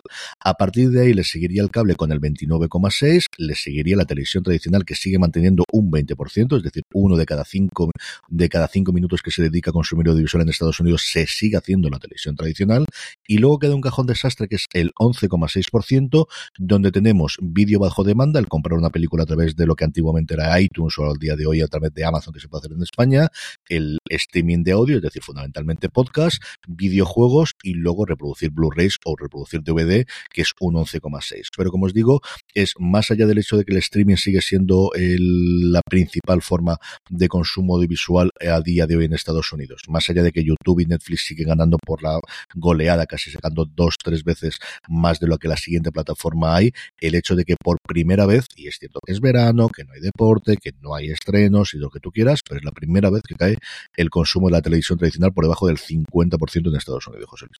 Pues son los, el signo de los tiempos, que diríamos. Vayamos ya con el tema del mes, como os anticipamos al principio, eh, hace unos meses tuvimos la noticia de que Movistar Plus decidía cambiar totalmente su cambio o su estrategia en el mundo del streaming, que decía eliminar su canal cero, que había sido uno de los baluartes de esa nueva estrategia que tuvo desde que recompró en su momento Canal Plus, y que creaba un nuevo canal con muchísimo contenido que vamos a desgranar, llamado Movistar Plus también, para confundirnos a todos, que no deja de ser algo parecido, o al menos eso nos parece, Canal Plus. Luis, ¿cómo te quedaste tú cuando recibiste la noticia? Pues lo primero, no sé cómo se llama esto, Carlos. Mm. Movistar Plus más. O Movistar Plus. Movistar Plus, en Movistar Plus. Ellos mismos hacen risa de la, en la publicidad que sacaron oficial con Broncano y tal. Esto es Movistar Plus en Movistar Plus. ¿Cómo? ¿Qué? ¿Cuánto? Pues en vez de hacer risa, dale un nombre distinto. No lo sé. Pero, pero si es que, mm, vale, yo no me meto con que la plataforma se llame igual que el canal insignia, ¿vale? Porque Cero ahora mismo se llama Movistar Plus. Lo han reconvertido en Movistar Plus, que yo creo que es para retrotraer aquel canal Plus que en los últimos tiempos era un, canal que también estaba en el cable básico, que costaba casi lo mismo que cuesta ahora, además. Bueno, es, es el, el Plus Plus, no lo entiendo porque es Movistar Plus y una más, un más después del Plus. Pero bueno, que nos lo expliquen, por favor, eh, eh, los señores del marketing. Eh, la pregunta, ¿necesitaba Movistar dar un giro? Lógicamente sí. Es que Movistar Plus Lite era más de nicho que Filming incluso. Mm. y después del Netflixazo, mm, que luego se ha demostrado que igual no es tanto, aunque aquí en España creo que sí que perdieron bastantes cuentas y tienen que seguir eh, teniendo menos suscriptores de los que ellos eh, tenían antes del cierre de cuentas compartidas. Eh, bueno, pues Movistar hizo el cálculo de que ese millón de, de, suscriptores que se habían ido de Netflix, pues había que ofrecerles algo. Y como sabemos que la nostalgia está de moda y como sabemos que la gente también emocionalmente está muy apegada a, bueno, pues a lo que lleva conociendo durante mucho tiempo, esto, mm, bueno, no deja de ser estratégicamente una apuesta arriesgada, pero que yo la veo con una cierta base sólida. ¿Tiene sentido Canal Plus en 2023? Esta es la pregunta que hay que contestar, claro. Yo creo que ha vuelto la tendencia, me marea tanto del streaming y ahí tenemos el crecimiento de las plataformas, o sea, bueno, se estén mintiendo todos como bellacos de las cadenas fast, del me pongo algo y al ver que me echan. O sea, de esa razón de cojo el mando y hago zapping y veo que me echan, que se había perdido, que al menos todos estábamos descartados, yo sí que creo que cierta tendencia que estoy harto de tener que navegar por 28 sitios en Netflix o en cualquier otra plataforma. Voy a buscar un sitio donde pueda tener algo y que me lo hagan a mí a la carta. ¿Va a funcionar para todo el mundo? No lo sé. Sí que creo que es un cambio en la estrategia de hace unos años de Movistar. De nosotros lo que queremos es vender paquetes de fusión y esto lo que tenemos es como un reclamo para vender paquetes de fusión. El hecho de que la oferta inicia y eh, mejora muchísimo la oferta, ahora comentarás tú los precios y el contenido que tiene con respecto a lo que teníamos en Lite recientemente. ¿Es la gran revolución o la gran? Tampoco es reinventar la rueda, ni decir de repente vamos a tener un contenido espectacular, ni vamos a lanzar los plus, pero sí que creo que le faltaba un revulsivo y le faltaba hacer algo diferente porque se quedaba quedado tremendamente estancado, más allá de, evidentemente del deporte. Los planes, pues precisamente ese es uno de los grandes aciertos para mí de, de este, esta reorganización del streaming de Movistar hay dos planes. O sea, no se cargan el Movistar Plus Lite, sino que mantienen una cosa que ellos llaman Movistar Plus por 8 euros y luego el Movistar Plus con 14 euros. Seguimos con el naming demencial, porque ahora a ver cómo diferencias tú un plan del otro si no es por el precio. Y son muy diferentes, ¿eh? Son completamente diferentes. El, lo que era el Lite antes, dice, una selección de deportes y programas. Me imagino que el canal Vamos, básicamente. Nuestras series originales, esto significa solo los originales de Movistar, no las series internacionales. Y bueno, las funcionalidades patatín patatán. Eh, hablando con PJ Cleaner, que él se ha quedado eh, con Movistar Plus Lite, eh, sí que tiene las series internacionales anteriores a 2023, pero las que se estrenan a partir de ahora ya no le aparecen, le aparecen candadas con el típico mejor a tu televisión bueno, pues es una opción para aquel que solamente quiere ver pues esas series originales de Movistar que estrena pues básicamente una al mes y que suele estar pues entre lo más selecto de la producción nacional serie fila todos los años, ¿no? Este año hemos tenido El Hijo Zurdo, La Unidad, Kabul, etcétera. El paquete gordo, el Canal Plus, eh, podríamos decir toda la vida, pues es que es Canal Plus. Es que es Canal Plus. Es que cada jornada de fútbol, el partido Movistar Plus de la Liga EA el partido también de la jornada de la Champions y el partido de la Liga Hypermotion, uno le dan por Vamos, otro lo dan por el canal insignia Movistar Plus. Las citas del deporte, el US Open, el Open de Australia también. Hemos estado viendo Wimbledon, pero yo no sé si eh, mantienen los derechos de Roland Garros y Wimbledon. Esto no lo tengo del todo claro. Sé que de Australia y del US Open sí. Y varios, eh, el Masters 1000, ¿no? Esto se ha estado viendo hace muy poquito. Liga Andesa, NBA, Padel, Golf, Rugby, Bundesliga, Serie A, NFL. Es como un menú de gustación de ese típico restaurante de estrella Michelin. Es hmm. decir, tú quieres ver todo el rugby, quieres ver toda la NFL, bueno, pues aquí no lo vas a ver. Eh, igual te tienes que ir a Dazón o igual lo que tienes es contratar el paquete de fusión correspondiente eh, que necesitas. Pero para personas como yo, por ejemplo, que le gusta ver igual un partido a la semana, un par de partidos, le gusta ver algo de baloncesto un día. Esto, pues es lo que hay. Luego, el estreno de cine al día, que esto es que más cara el plus no puede ser. y además, pues siempre con los tres o cuatro películas con tirón comercial. Eh, ahora en septiembre estrenan Los Fabelman, por ejemplo, la película uh -huh. de Spielberg, eh, las series originales, las series internacionales. Ellos hablan de 10 series originales al año, 25 series internacionales al año, dos simulcast, cualquier dispositivo, las funcionalidades típicas de los últimos siete días para grabar, etcétera. Y ellos hacen mucho hincapié en lo de seas del operador de internet que seas, sin permanencia. Esto es el Canal Plus que podíamos ver en la tele de Ono, en la tele de Orange, contratándolo aparte por 15 euros y chimpú.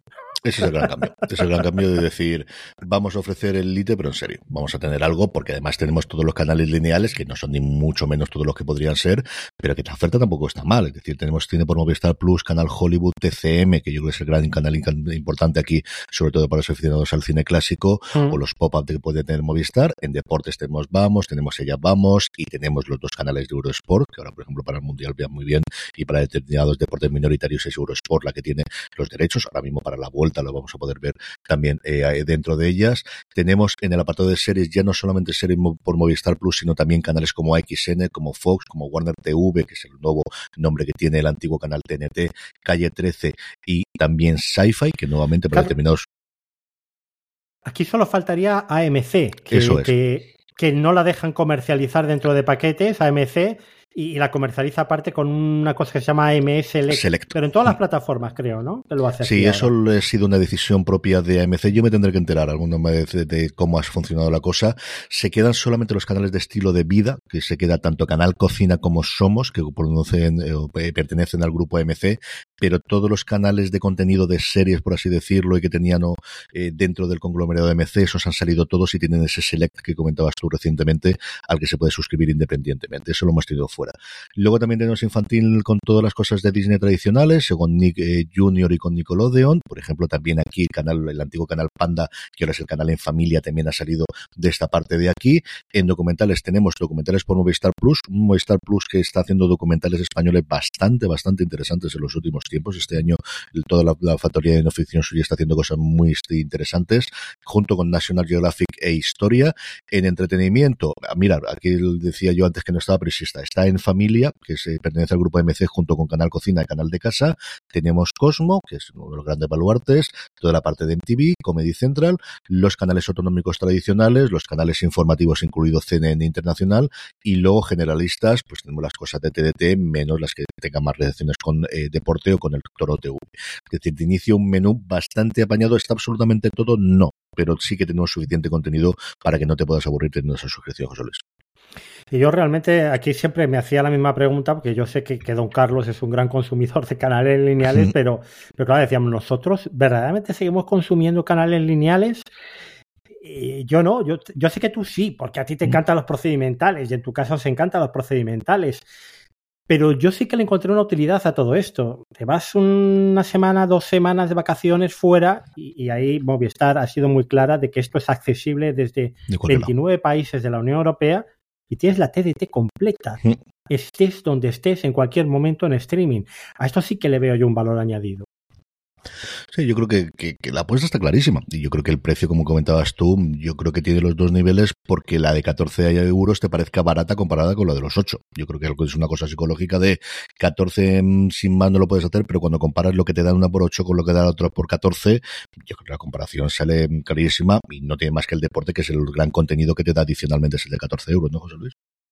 Y ya te digo, salvo que tu necesidad prioritaria sea ver toda la Fórmula 1, uh -huh. eh, ver las motos, porque eres un fan de las motos, o la Premier, que, que, ahora mismo es la mejor liga del mundo, esta sí que es la mejor liga del mundo, vamos a, a, a desgranar todo lo que se puede ver por 14 euros en Movistar Plus al mes.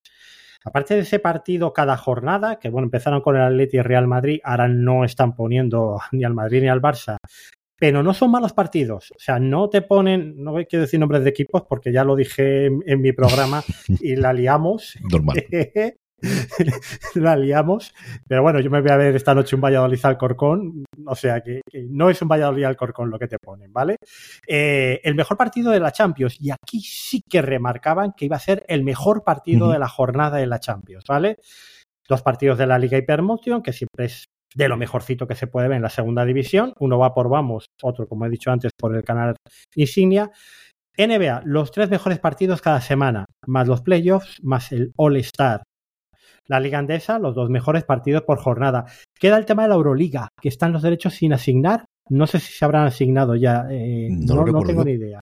Si algún oyente sabe ya algo más sobre los derechos de Euroliga, por favor que nos, que nos escriba. Eh, el US Open, Wimbledon, el Masters 1000, fíjate, aquí sí que lo especifica claramente cuáles son los torneos. El mejor partido de la jornada de la Copa del Rey, el mejor partido de la Serie A, el mejor partido de la Bundesliga, el Mundial de Rugby, mejor partido cada, semana, cada jornada también, el Seis Naciones, los dos mejores partidos de la NFL, que está bastante bien, eh, también el World Padel Tour, la Super Bowl, y luego dos horas de directo cada jornada de la raid. Bueno, esto tú sabes un poco mejor. Que es sí, aquí es muy poquito. O sea, realmente son los majors que son cuatro eh, torneos, igual que en tenis hay cuatro majors a lo largo del año, y luego la Raider, que este año se juega la Raider Cup, se juega cada dos años, que es el enfrentamiento por equipos entre Estados Unidos y Europa, que va a ser dentro de un mes en Italia, si no recuerdo mal. Ahora mismo concluye la jornada, la temporada perdóname, de golf, concluye este fin de semana que estamos grabando con la final de la FedEx Cup, que son los playoffs finales, son tres torneos consecutivos y es el ganador y es el mayor premio que hay, que son 18 millones de dólares para el ganador, y luego la Radial Cup que se jugará. ¿Es mucho contenido? No, nuevamente. Para alguien, es lo que decías tú, alguien casual que de vez en cuando pues escucha la Raider o escucha que Ram puede ganar el, el Master como ha sido este año, pues te pones y lo ves exactamente igual que una cosa de pádel. Para alguien que le gusta ver el golf, dos horas es nada, es que no ven ni el partido, o sea, no, no ves absolutamente nada. Esto no deja de ser un producto para el usuario medio de Netflix. Mm, sí, sí. Claramente. Y luego, a mí me parece muy atractivo. O sea, yo realmente es un paquete que me gusta, que a mí me viene bien. Realmente me da acceso a las series de Movistar. Es un precio alto comparado con otras plataformas de streaming, pero también te dan muchas más cosas que no te dan otras plataformas de streaming. Y no sé, yo la única queja, y creo que lo decía también en Over the Top, es por favor la aplicación. Es que yo entiendo que con tanto canal lineal tiene que ser muy complejo eh, volver a hacer o a rehacer o incluso maquillar una aplicación de este tipo, ¿no? Pero vamos, me parece que la apuesta es correcta y yo no sé qué números estarán haciendo. Me imagino que, estará costando penetrar ahora mismo tal y como está el mercado del streaming. Pero bueno, es cuestión de insistir y o de empezar a hacer determinadas ofertas o promociones con meses gratuitos para que la gente conozca un poco lo que es esto y que, bueno, pues, pues aunque nos parezca viejuno el tema de Canal Plus, sigue teniendo cierto sentido. Vamos ya después de tratar el tema del mes con nuestras eh, preguntas de los oyentes, preguntas que nos podéis hacer llegar a través de redes sociales, especialmente los grupos de Telegram que tenemos José Luis. José Luis es arroba over the top es. Si os unís a telegram.me barra eh, over the top es, os aparecerá dentro del grupo, que además José Luis lo tiene muy organizadito por distintas plataformas y distintas cosas. El de fuera de series es directamente eh, eh, perdóname, eh, telegram.me barra fuera de series. Y nos han llegado varias preguntas, ¿verdad, José Luis? Sí, empezamos con Miguel Ángel Martorell, que nos pregunta por Friday Night Lights, eh, que es, tú y yo coincidimos poco en, en, en, los gustos, pero cuando coincidimos es que la serie merece la pena. Y Friday Night Lights es una de nuestras series favoritas, tanto de Carlos como mm. mía de todos los tiempos. Dice, ¿cómo verla? Pues es que ahora mismo no está en ningún sitio. No. No, no está en ningún lado en catálogo y veremos a ver lo que ocurre. Yo creo que en algún momento tendrán que entrar. El Friday Night es una producción de Imagine Entertainment, que es la productora que montó en su momento eh, Ron Howard junto a Brian Grazer, que es, entre otra cosa, por ejemplo, la productora de 24 de Arrested Development, con lo cual no es exactamente de un conglomerado.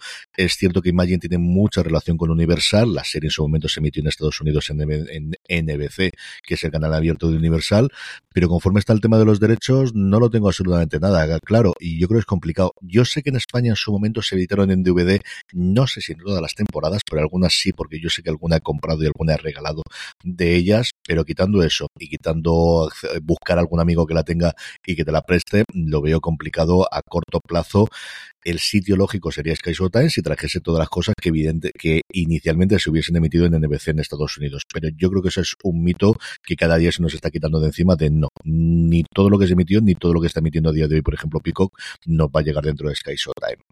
Es que ese, ese, matrimonio está muy mal avenido, ¿eh? Ahí en Sky Showtime el que echa carne al asador es Paramount. Totalmente. En NBC no. Por cierto, Friday Night Lights estuvo en Amazon Prime Video, pero durante un, tres meses igual.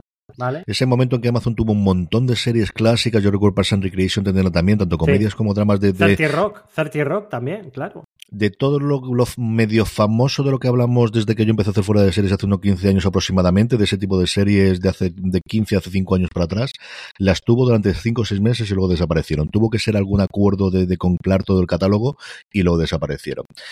Kiki nos preguntaba, José Luis, a mí me gustaría que opinarais sobre la vuelta de Bob Iger al, frente de Disney en noviembre pasado. Ya han extendido el contrato hasta finales del 2026, las acciones están en mínimo de los últimos nueve años, parece que va a apostar algo por el formato físico de alguna de las series de Disney Plus, ha metido la tijera. ¿Qué, te está pareciendo el regreso de Bob Iger? Hombre, yo creo que no está cumpliendo las expectativas, pero claro, le ha tocado bailar con la más fea, digamos, ¿no? También le trajeron por eso, ¿no? Para que reorganizara un poco la casa, porque con Bob Chapke que la cosa no funcionaba. Eh, claro, es que los tiempos dorados de Marvel ya han pasado también. Entonces, eh, bueno, se supone que tiene que empezar a que seguir podando realmente no es el Bob Iger que nosotros hemos conocido de la época gloriosa de Disney, eh, de su segunda edad de oro.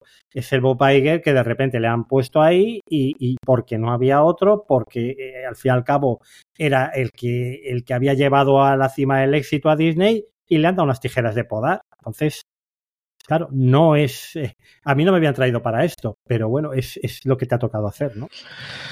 Yo creo que estar mm, recogiendo lo que sembró él. Es decir, Chapek tuvo sus problemas, tuvo sus errores, pero al final estaba jugando con el playbook que dicen los americanos mucho por referencia con la NFL, con lo que le dejó en su momento Bob Iger. Y muchos de los problemas que están dando ahora fueron la semilla que inicialmente tuvo Bob Iger. Yo espero que cambien las cosas, pero es cierto que toda esa, mm, es decir, la, mm, presencia y sobre todo la, la forma en la que se veía Bob Iger en Hollywood después de su retirada que había quedado como uno de los grandes grandes ejecutivos de toda la historia, esa herencia y ese legado se lo está cargando. No sé si se corregirá, que entiendo que sí, si se de acuerdo con los guionistas y con los intérpretes y especialmente esa mano izquierda que tenía con toda la gente creativa en esas declaraciones que comentábamos antes, ahí sufrió, es decir, pasó de ser el punching ball siempre había sido David Zaslav desde que entró en el mundo de Warner Bros. en Hollywood y de repente durante un mes y medio lo ha sido de Bob Iger, que siempre era el ejecutivo adorado, el eh, John Langraf, el jefe de FX, y cuatro o cinco más son los que siempre habla bien todo el mundo de Hollywood.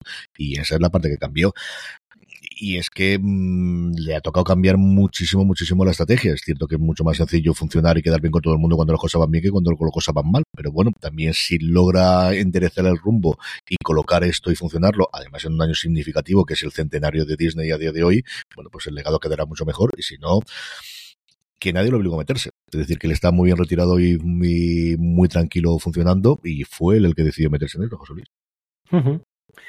Bueno, Javier Bell nos pregunta fecha, hora y minuto de cuándo van a poner anuncios en todas las plataformas. El, señor Bell, como siempre, tan agudo. Bueno, eh, vamos a diferenciar dos cosas, ¿vale? Hecho y rumor.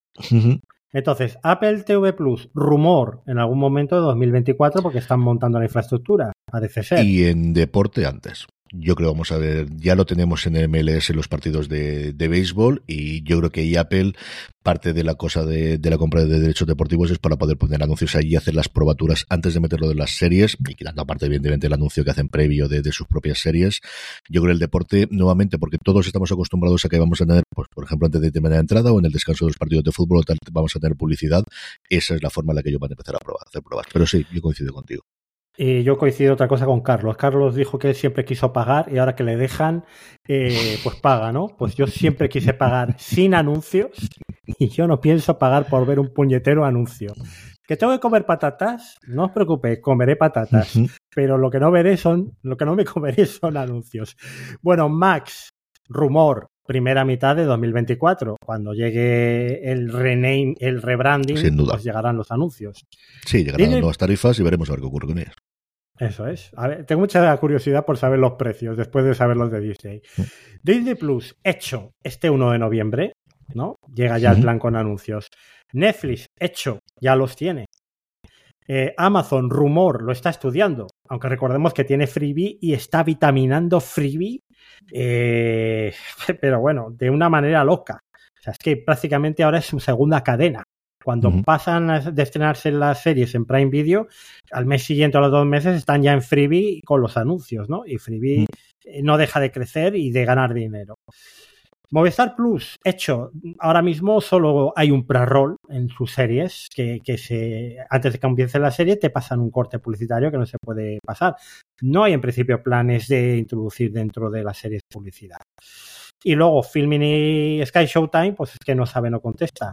Filmin tradicionalmente yo creo que no parece que esté muy ligada a la publicidad por el nicho de, del público que tiene. Y Sky Showtime, pues, pues a ver, a ver, porque su ritmo de estreno está siendo muy, muy bajo. Yo creo que Showtime sí que la tendrá, librado nuevamente de que hay quien tiene peso realmente es Paramount Plus, como decías tú, yo creo que lo tendrá, falta ver el precio, porque es cierto que Showtime se ha anunciado con un precio muy corto y tienes que ver, o subes una tarifa con anuncios, pero claro, si tienes que crecer en suscriptores tampoco te puedes poner una tarifa muy superior. Yo coincido contigo que la que menos veo cuando lo puede hacer, que no lo descartaría que lo hiciese si todo el mundo lo va a hacer, es Filming. Le permitiría a lo mejor llegar a gente que actualmente no tiene esa suscripción por la razón que sea, el que se dé el, el que pueda tenerla, pero lo veo bastante más complicado. Yo Lo que el, el público de filming yo creo que le veo mucho más alérgico a la publicidad que, que un público de Netflix, por ejemplo, Sí, que está acostumbrado a ver tele más generalista. Y luego lo de, Sky, lo de Sky Showtime, yo no sé cómo va a acabar este matrimonio, de verdad. Es que, es que eh, fíjate, llámame loco, pero yo veo a esto en, en, un par de años llamándose Paramount Plus y mira, mmm, Universal, móntatelo por tu puñetera cuenta, ¿sabes? Porque no meten nada eh, prácticamente de, de, contenido, lo que meten son cuatro series de Sky, ¿no? Eh, no sé, bueno, veremos a ver. No lo sé, no lo sé cómo se toman las decisiones, ni si es una cosa como tal de Universal o es el jefe que hay dentro que mira los precios y que decide, no lo sé, no se lo de José Luis, es cierto que es una cosa extraña que tenía todo el sentido del mundo antes de que de repente en el 80% de los países europeos existan Paramount Plus, es que es cuando no entiendes de por qué unos sí y otros no. Yo eso no, sí lo que no lo entendí, no lo entendí en su momento. Por lo menos vamos a tener Poker Face ahora en septiembre, algo es algo. Sí, señor. Sí, señor. Dailo Sánchez nos pregunta sobre la segunda temporada de Guns of London en España. ¿Qué ocurre con esto, José Luis? Bueno, la primera eh, estaba en Lionsgate Plus. Lionsgate Plus está todo el contenido en MGM Plus.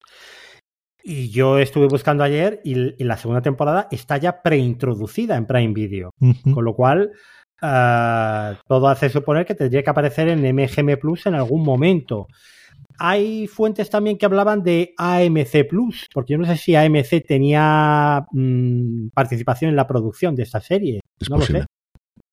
Entonces, eh, porque era BBC con AMC igual, o una cosa así rara. Pero bueno, ya sea en un canal o en otro canal, tiene pinta de que en Prime Video aparecerá, aunque sea con pago adicional, dentro de una de estas dos eh, channels, podemos decir, porque buscarlo, que os aparece todos los episodios. Y lo único que pone no disponible de momento, ¿no? Uh -huh. Yo aquí como curiosidad os diré que yo tengo todavía, de hecho que no lo hemos quitado, los screeners de Lion Games Plus de cuando pasaron la segunda temporada. Para poder hacerla tenía esta fecha de preestreno todavía que no estaba totalmente confirmada y es cuando decidieron desde Estados Unidos cerrarlo y nunca la pudimos ver y es una cosa rarísima, tiene que ser tema de contrato de solamente se podía emitir en este canal y no en el otro porque como dice José Luis tiene todo el sentido del mundo de que si lo han pasado todo a MGM Plus estuviese ahí dentro. Algún rollo raro tiene que haber para que no esté a día de hoy.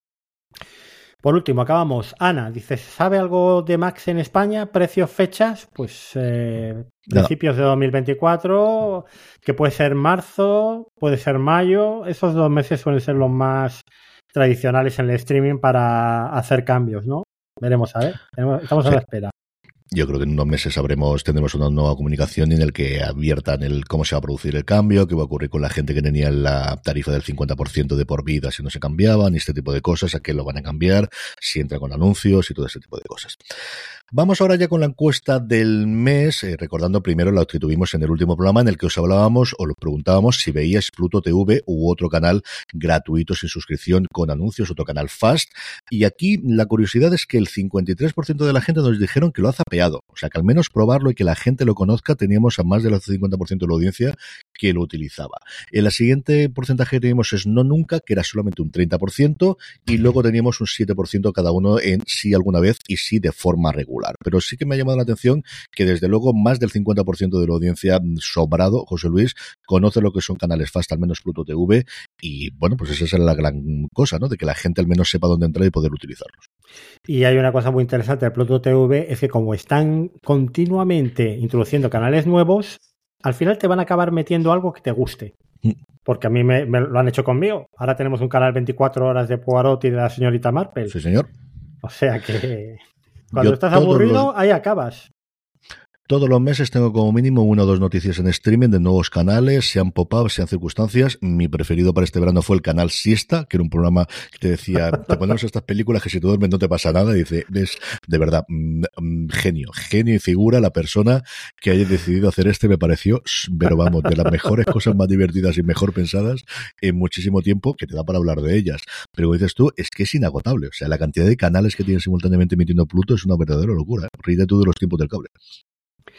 Bueno, pasamos a las recomendaciones del mes y hemos dejado una pregunta de un oyente de Loida que lo que nos pedía las recomendaciones. Yo estoy por contestarle, esto es más cosa del fuera de serie semanal, pero bueno, vamos a arrancar nosotros también. Recomendaciones de Sky Showtime para septiembre. Miniseries de HBO, pues empezamos si quieres por lo primero, recomendaciones de Sky Showtime para septiembre. Tú di una que yo voy a decir la otra. No me acuerdo lo que hay, pero Poker Face está en septiembre, ¿no? Si no recuerdo mal. Sin fecha todavía, pero me imagino que al final. Poker Face es una gran serie y para ver prácticamente toda la familia. Tiene alguna cosa mm, más adulta, pero a mis hijas les encanta también. Yo creo que luego Poker Face para ver.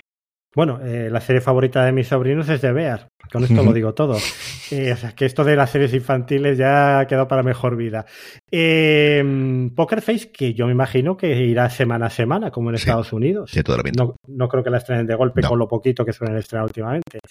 Vale, pues yo voy a decir la otra. Eh, Star Trek Strange New, New Worlds. ¿Quién me iba a decir a mí que iba a acabar diciendo esto, por Dios? Podría decir también lo del podcast complementario Universo Star Trek, pero vamos a dejar de, hacer publicidad aquí de fuera de series eh, delante de, su, responsable. Bueno, Star Trek eh, Strange New Worlds, ¿qué pasa? Yo no soy fan de Star Trek, nunca me ha traído, sí que he visto alguna película y tal. Sin embargo, si queréis una serie, no para dormir la siesta, pero una serie que os recuerde aquellas series que veíamos en nuestra infancia, aquel coche fantástico, aquella simplemente aventura eh, diaria o aventura semanal en la cual disfrutar, volver a ser niños, simplemente eh, pasar un rato muy agradable, eso es Star Trek Strange New Worlds. Hay episodios mejores, hay episodios peores, hay episodios absolutamente maravillosos. La he disfrutado mucho. Gracias por la eh, eh, recomendación de este sinvergüenza que tengo aquí al otro lado de la cámara. Y aunque, vamos, que menos de Star Trek que yo, no hay nadie que, que, posible. Y sin embargo, esta serie la vais a disfrutar si tenéis Sky Show. Está muy bien. Es que está muy bien hecha. Es que está muy bien hecha. Te gusta de la ciencia ficción y sobre todo lo que te da es mm, episodios muy diferentes. especialmente esta segunda temporada tienes episodios muy, muy distintos. Y los personajes están muy bien construidos. Que eso es eh, para mí la barrera de, si una serie está bien o, no. ¿Vale? Eh, recomendaciones personales, pues empiezo yo también. Eh, yo voy a hacer la otra. Está claro, voy a hablar de, de VR, va a hablar Carlos, pues yo voy a hablar de Swagger. Swagger es una serie que yo se me escapó la primera temporada. Este verano he estado viendo en el hospital la primera temporada y ahora semana a semana la segunda es un poco eh, eh, la, infancia, el, comienzo en el colegio en el baloncesto de Kevin Durant, porque está basado en algunas de sus experiencias. Eh, realmente es una serie que abarca muchísimo más que lo que es un equipo de instituto después de preparatorio en la universidad. Te cuenta muy bien cómo funciona el mundo del baloncesto pre-NBA, cómo funcionan los ojeadores, cómo funcionan los patrocinadores. Es una serie también con una conciencia sobre la cultura afroamericana muy importante los mejores episodios de esta segunda temporada van enfocados hacia ahí. Y no sé, tremendamente disfrutable. Es el Friday Night Lights del baloncesto que todos esperábamos ver. Es lo más parecido a nuestra serie mítica que hemos tenido desde entonces. Y no sé, absoluta recomendación de Swagger. No sé si quieres añadir tú algo, Carlos. A mí me sorprendió muchísimo y fue de ese momento en el cual empezaron a cambiar el tono de las series. Está Kevin Durant como productor ejecutivo y la historia de alguna forma se basa en su propia vida en, los, eh, en las afueras de Washington. Una primera temporada muy marcada por la pandemia que lo introducen dentro de la temática que tiene la propia serie y lo que ocurre en esa primera temporada. A mí me fascina. Ya creo que es una, coincido contigo, es desde luego lo más parecido a un Friday Night Lights que hemos visto en el mundo del baloncesto, con personajes adolescentes, muy bien hechos, muy bien interpretados, tanto ellos como los adultos. El entrenador es una pasada de personaje el que tenemos y el chaval lo hace muy bien. Y mira que es complicado encontrar siempre un grupo de, chavales que te lo vayas a creer y que te creas además que saben jugar bien al baloncesto, que es la segunda es parte. Que juegan bien al baloncesto. Más. Es que juegan bien. claro, que en fútbol americano lo puedes disimular, o al menos yo creo que para nosotros lo puedes disimular más, pero yo sí tengo cierta idea de cómo se juega el baloncesto y puedes verlo. Y está muy, muy bien rodado. Sí, la verdad es que está muy, muy, muy bien. Está en Apple TV Plus y precisamente para complementar un artículo eh, de Rafa de Ringer yo escribía sobre Apple TV Plus en, la última newsletter y, aquí puedo hablar un poco de la enorme calidad que tienen las series y luego con un montón de gráficos muy interesantes. Em, os cuenta, por ejemplo, que es la plataforma que tiene las series con mayor valoración media en, IMDB, ¿no? Por delante de, la propia HBO, ¿no? Y, y de Hulu, que serían las siguientes. Pero luego habla también del poco impacto que tienen y que es la plataforma con mayor tasa de bajas de suscripción, ¿no? Así que lo comentabas tú antes, Carlos, es también un poco el tendón de Aquiles ahora mismo de Apple TV, la poca penetración que tiene con respecto a otras plataformas, ya no en Estados Unidos, sino yo creo que a nivel mundial, ¿no? En el resto de países. Y es una pena, es una pena porque las series de Apple TV Plus ahora mismo son de las que más merecen la pena y la, prueba es esta, eh, que en este artículo podéis ver varios gráficos eh, de Rotten Tomatoes, Metacritic y tal, son las más valoradas por, por la crítica y por el público. Yo en la recomendación de la semana me lo puso José Luis, así que no me queda más remedio que hablar de The Bear. The Bear ya fue una de mis series favoritas del año pasado, es lo mejor que yo he visto, mi serie favorita de lo que llevamos en este 2023. Es una serie maravillosa de personajes a los que quieres achuchar, quieres abrazar, quieres que no les pase nada, sabiendo que le vas a pasar cosas. Es cierto que funciona alrededor del mundo de la cocina profesional, te pone de los nervios el que si van a llegar a tiempo para poder mm, hacer el restaurante, es decir, no estamos hablando de salvar el mundo, ni de conquistar, ni de cosas por el estilo. Es una relativa pequeña historia de familia con episodios que destacan por encima de los otros, especialmente por los actores y las actrices invitados. En la primera temporada ya tuvimos alguno, en esta segunda temporada más todavía. Se va a hablar y se ha hablado muchísimo, ya no del cuarto, sino del sexto episodio, especialmente que tiene muchos, aunque mi modo de ver el mejor episodio de la temporada es el séptimo, que es una maravilla de cómo te cuentan un arco en 40 minutos de un cambio de un personaje que a mí me ha fascinado. Y como os digo, mi serie favorita de este 2023 de lo que llevamos, así que no voy a contar mucho más. Si me queréis oír hablar, podéis escuchar las razones para ver qué hicimos sin spoiler y luego un review que hicimos con Francisco Bellón y un servidor hablando largo y tendido de ellas. Y luego la otra mm, recomendación, también siguiendo en la isla de, em, de Apple TV Plus, es el artículo que contó o que escribió esta semana eh, Julia Alexander en PAC, hablando precisamente del efecto que puede tener la llegada de Messi a la MLS y la apuesta que tiene por el deporte Apple. Incidiendo sobre lo mismo, el artículo es uno de las que podéis eh, suscribir. Luego, además, ella lo expande en una conversación que tuvo con Matt Belloni en el podcast de Town, que hace eh, para Ringer también, conjunto con Pac, hablando sobre el efecto que estaba teniendo. Y es, yo creo que complementario y ampliando el, ese problema que tiene Apple. Hay una cosa muy curiosa que hicieron la gente de Pac hace dos hacen cada seis meses aproximadamente un estado de la cuestión de cómo estaba. Y en el de hace seis meses le preguntaban a la gente de Apple, había un 20% de los suscriptores de Apple TV Plus que no sabía que Ted Lasso estaba en la plataforma. O sea, que es una cosa ya de decir, claro, yo creo que es usuarios que tienen o que dicen que tienen Apple TV Plus porque han comprado un dispositivo de Apple, saben que la tienen, pero no tienen contenido ni han entrado jamás ahí dentro o han dado por sentado que eso tiene que estar dentro de Netflix. Entonces, claro, cuando tu mayor éxito por encima de todas las sorpresas tienes uno de cada cinco usuarios tuyos que se supone que está pagando por tu servicio y no sabe que eso está en plataforma, tienes un serio problema. Bueno, como os digo, el artículo lo tenéis disponible en PAC y luego también ese comentario que tenéis en eh, The Ringer.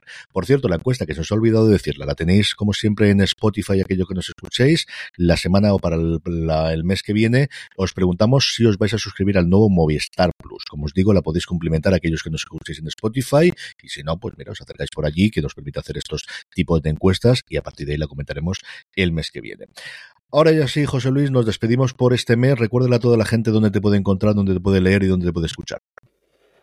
Bueno, pues precisamente eh, en overthetop.es con las tres W delante, el próximo viernes la newsletter con mi análisis de DBA, un análisis bastante extenso.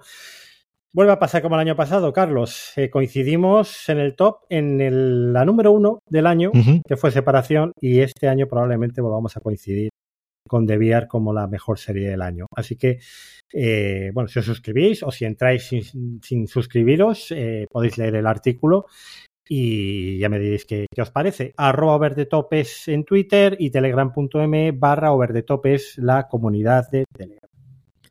Por mi parte, sabéis que tenemos mucho más contenido en Fuera de Series. Todos los viernes hemos debutado este programa Premier eh, que podéis encontrar en review de Fuera de Series para que no os volváis locos. Entráis en fuera de series.com y ahí tenéis todo el contenido, incluido la nueva colección que hemos sacado en la tienda Fuera de Series, fuera de series.com barra tienda en homenaje a The Bear precisamente. Si queréis llevar las camisetas azules, un homenaje a esas camisetas que ya los protagonistas, la tenéis ya disponible junto con las tazas, las chapas y los imanes en nuestra tienda fuera de series.com barra tienda. Y con esto concluimos este FDS del Top. José Luis, un abrazo muy fuerte y hasta el mes que viene. Un abrazo, Carlos. Y a todos vosotros, querida audiencia, mucho más contenido, como os decía, en fuera de series.com. Gracias por escucharnos y recordad, tened muchísimo cuidado.